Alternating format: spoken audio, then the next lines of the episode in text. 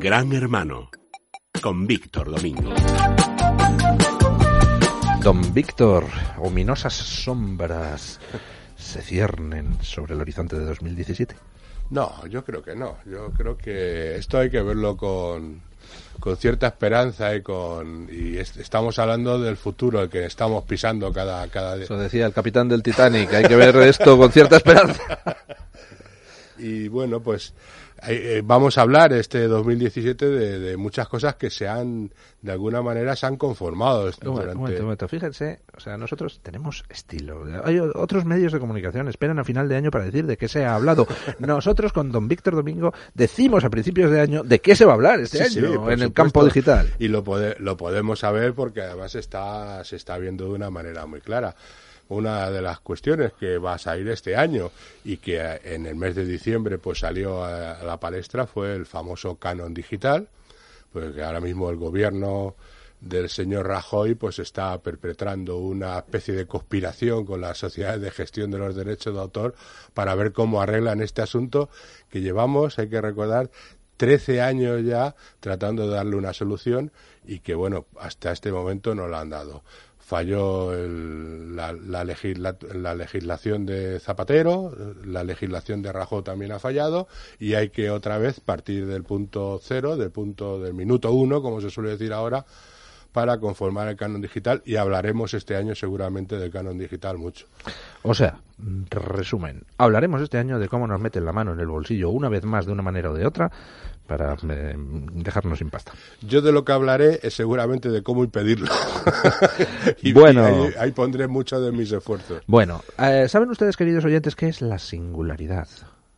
Acostúmbrense a escuchar esa palabra porque cada vez está más de moda. La singularidad es el término con el que eh, la gente en el mundillo se refiere a ese hecho en el futuro que se producirá cuando la inteligencia artificial, las máquinas inteligentes de repente se den cuenta de que no nos necesitan porque son más inteligentes que nosotros. Entonces habrá acabado la humanidad. No la inteligencia artificial es un concepto del que hablaremos mucho a lo largo de 2017. Mucho y además hay mucha preocupación por parte de muchísimos, eh, ya no vamos a decir solamente internautas, sino ciudadanos conectados y ciudadanos digitales, porque tienen miedo. Hay una gran preocupación porque tienen miedo de que esto que se está ahora conformando de los, los robots, nos quiten los puestos de trabajo. Y eso va a ser una cuestión que durante todo este año también se va a hablar y se va, se va a debatir cada vez con más fuerza, porque incluso ya está habiendo anuncios de empresas que están diciendo de sustituir a los trabajadores por los robots. Volvemos a las antiguas luchas de los anarquistas de principio del siglo del siglo XX y de incluso de anteriores cuando venía la, la, revolución industrial y se sustituían máquinas por, por trabajadores. Ahora, pero ahora recordemos algunas huelgas a principios del siglo XX en España en las que los sindicatos exigían que los empresarios desmontaran esas máquinas que les estaban quitando el trabajo. Exactamente. Eso, eso posiblemente lo vamos a a volver a ver, o por lo menos ya esa preocupación existe para muchísima gente. Luego vamos a hablar mucho del famoso Internet de las Cosas, que es la conexión, que estamos ya absolutamente conectados y vamos a tener conexión para todo, para ver lo que tenemos en la nevera para comer, si tenemos que ponernos una dieta y también en este punto entra un fenómeno que ya se ha dado. Vas corriendo por la calle y resulta que como tu zapatilla tiene conexión a internet, pisas un excremento de perro, entonces te salta un anuncio diciendo cómo limpiarte la zapatilla. Entonces... Poco menos, pero sí que hay mucha gente que ya cuando va corriendo por la calle sabe cuántas son sus pulsaciones, cuánto tiempo le queda, cuánto ha marchado. Bueno, pues estamos en ese Internet de las cosas, pero ese Internet de las cosas está trayendo un problema que también se ha dado durante el último trimestre de este año, que es la seguridad. La seguridad, porque por el Internet de las cosas se está ahora mismo pues los, los hackers, estos no sé si serán solamente los rusos de Putin o, o, muchos más los que están tratando de ver fallas de seguridad con, con, este Internet de las Cosas al estar todo conectado. Y hablamos eh, hace poco en este programa con usted de ese ataque masivo de denegación distribuida de servicio que se lanzó desde China aprovechando vulnerabilidades de una serie de fabricantes de cámaras de vídeo conectadas a Internet. ¿no? Y todo el mundo y los expertos está, todos eh, coincidían en señalar que eso era un primer experimento para ir a otros futuros ataques, para futuros ataques, porque claro, entonces aquí la industria va a tener que replantearse y de alguna manera llegar a estándares de seguridad. Y bueno, que no todo es tan fácil como se como podemos suponer, pero que esa es una de las cuestiones que este año vamos a tener. Otra de las cuestiones que vamos a hablar bastante eh, es sobre la denominada realidad combinada o la realidad virtual ya se ha hablado aquí, usted fue uno, uno de los pioneros usuarios del Pokémon Go. Eso va a dar mucho que hablar porque efectivamente ahora mismo hay muchísimas startups que están en este momento viendo cómo se puede mezclar esta realidad virtual con la realidad física y ese va a ser una de las yo creo que va a ser uno de los fenómenos que va a llamar más la atención pero está en función de qué tipo de contenido saque.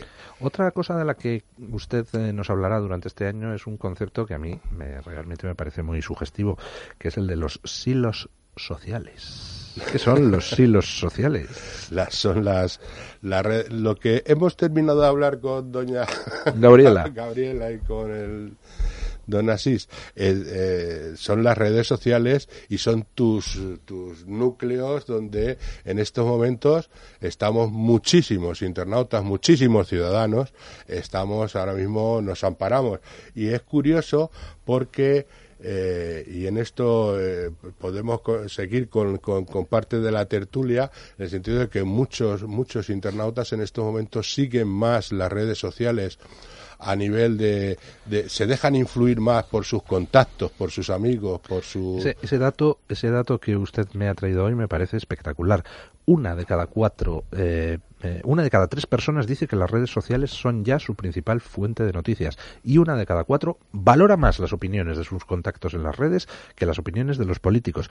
Los políticos deberían hacérselo mirar porque esto es eh, enormemente inmanejable. Claro, y fíjese que si es de los políticos, no será también de los medios de comunicación, donde los políticos... Valga la redundancia. protagonistas. No, no, eso es importantísimo. Hombre, hay que tener en cuenta que Facebook tiene más de mil millones de usuarios en este momento. Eh, Instagram está en los 400. Bueno, Twitter está también en ese tipo de en ese tipo de el otro día el otro día recordaba mm, eh, don John Mueller esa frase de Donald Trump demoledora. Tener una cuenta de Twitter es como tener el New York Times pero sin sus pérdidas. Y eso es una cuestión que también este año veremos. Y ya por dos últimas cosas, el nuevo escenario del móvil que hemos hablado en este momento. Eh, en el año 2017, vamos, en el 2016 ha sucedido un hecho y un fenómeno importante.